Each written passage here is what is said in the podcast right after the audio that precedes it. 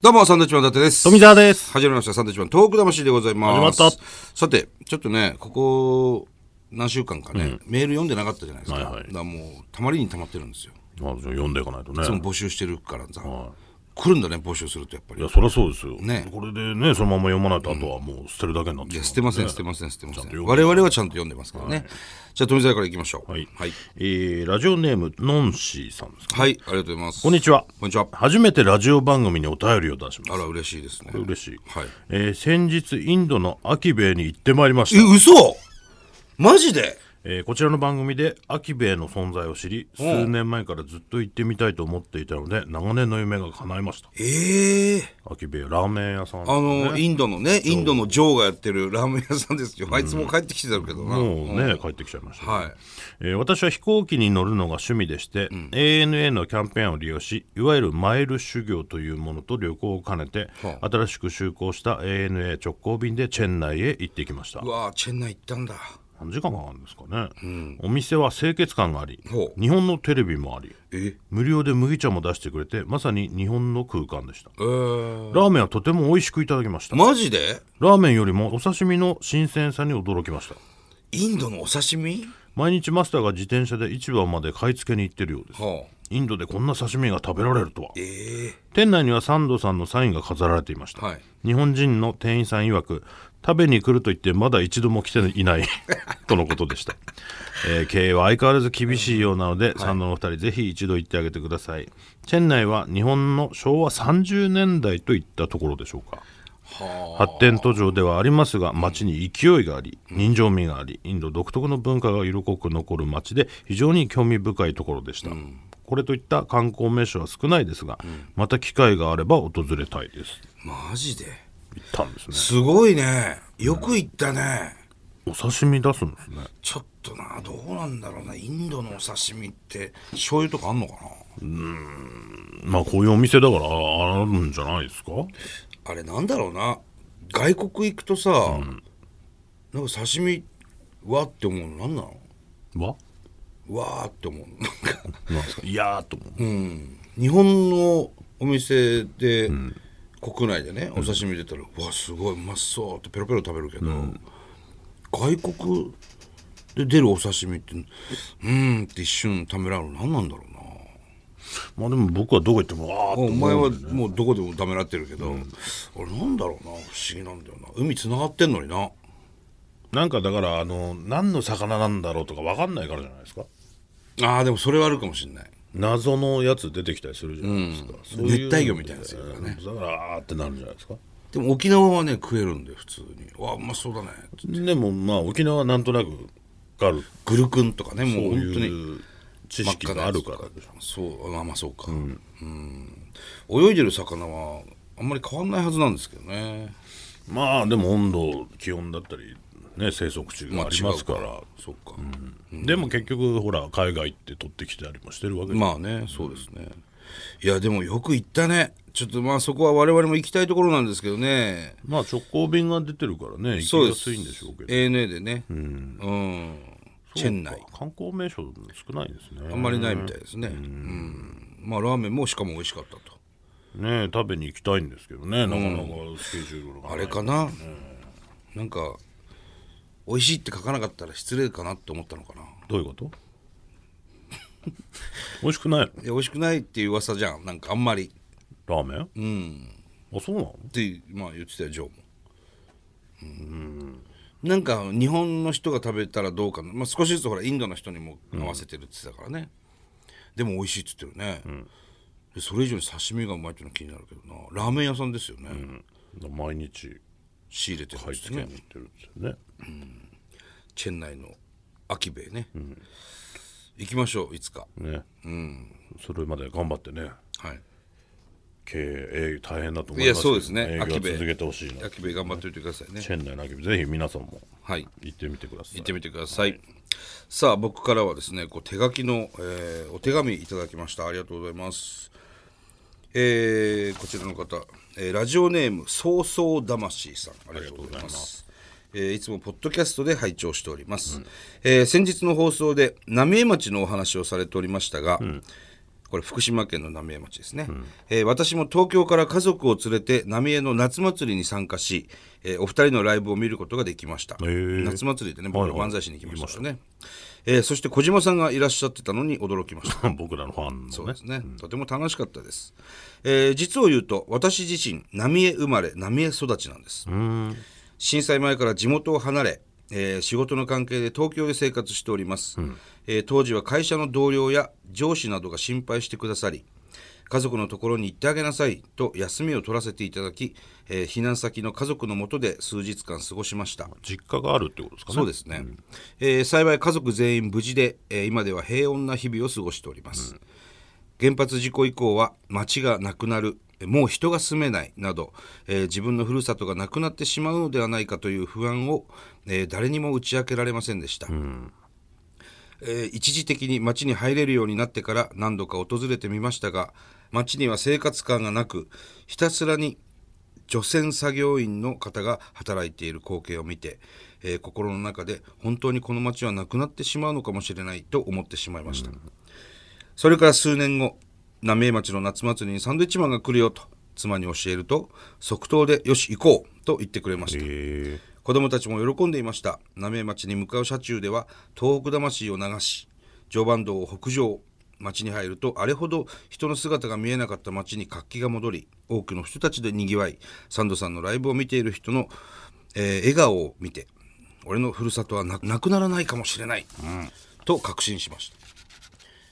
浪江に来ていただき本当にありがとうございます、えー今現在は東京で生活しておりますが常に東北のことを思いふるさとの情報を集めております、ちなみに毎年2泊3日で仙台を訪れ東北楽天イーグルスの応援にも行っておりますと、いうことですねこれからも東北へ行き子どもたちにも東北の良さ素晴らしさを伝えていきたいと思いますということです、浪江の方なんですね地元がねえ嬉しいですねいや嬉しいですね来て本当くれにたんですうねん、浪江町の夏祭り確か今年行きましたよ確かに結構いましたよねいた人3 4千人いたんじゃない、なんですかね、もう見えなかったからね向こう側がたくさん集まっていただいてねうんありがとうございました本当にございましまあ浪江にもね少しずつ戻ってきてると話は聞いておりますけども、人がねただそのお店とかがねあんまりその以前よりはなくなってきてたりするんでただその国道6号線沿いに大きなショッピングモールができたりとか、えー DIY センターができたりとか、そういうのもね我々は確認しましたから、まあもう少し時間かかるのかもしれないけども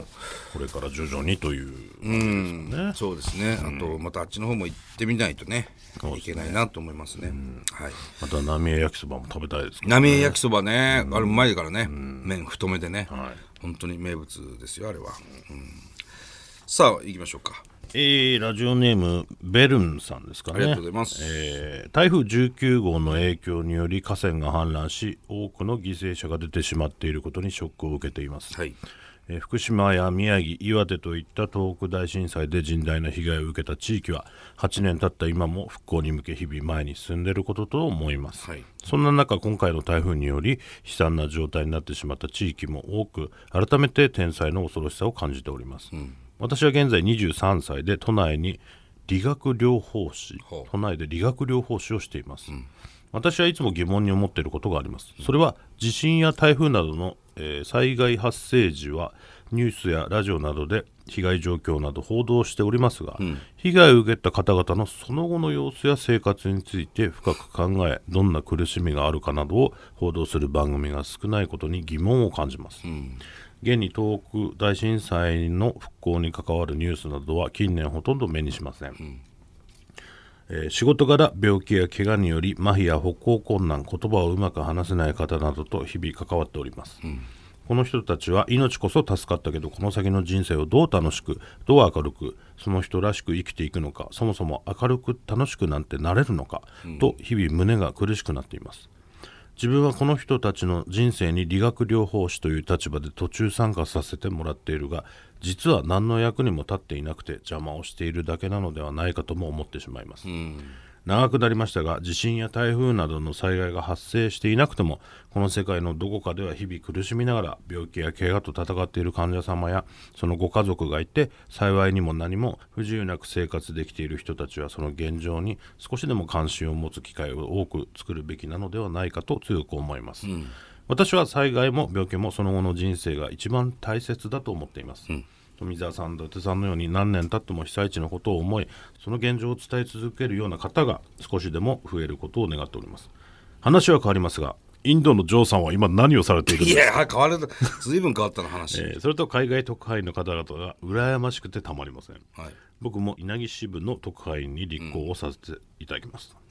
東京と稲城市。東京のね稲城ね、うん稲城支部は大丈夫です 我々が東京でやってますからこれ、ねはいインドのジョーは今もう日本にインドの女王日本にいますしね、たまになんか日本放送来るけど、うん今あんまり知らないふりしてますよまあね、うんまた来てくれると思いますけども。まあその後のお話ねうで確すねかにそれはねやっぱ気になるところではありますけどまあね報道なんていうのは常にこう新しい情報新しい情報を、えー探してそれをな伝ってしまいますからえねる、うん、メディアでもありますのでねなかなかずーっとそれにこう特化するっていうのはなかなか難しいことなのかもしれないけど、なんかこういうのも何の役にも立っていなくて邪魔してるだけなのではないかなんてね、そんなことないけどねないと思いますけどねまあ実際はどうかはそれは分からないですけ邪ど魔してないと思いますよ、それねは邪魔は別にしてないと思いますけどプロじゃないとね。まあね、うん、でもそうやって思う気持ちで僕はすごく十分そういうふうなね、あのことをしてますよって俺は思うけどね。うんまあでもこういう気持ちも発信していくことは大事だと思いますけどねそうだね、あとはもう気になったら本当に直接足を運んでみて、それを発信する人になるとかね、になればまた変わってくるのかなとそうですねうんそんなにそんなに状況って変わらないから、うん、と思うんですよ。まあある程度までいったらゆっくりになってきますからねそうそうそう、バーッと瓦礫全部なくなってそこから、えー捜索をしてねそこからまた建物を建てていく道路を直す、まあ東日本大震災だったらそうですけど、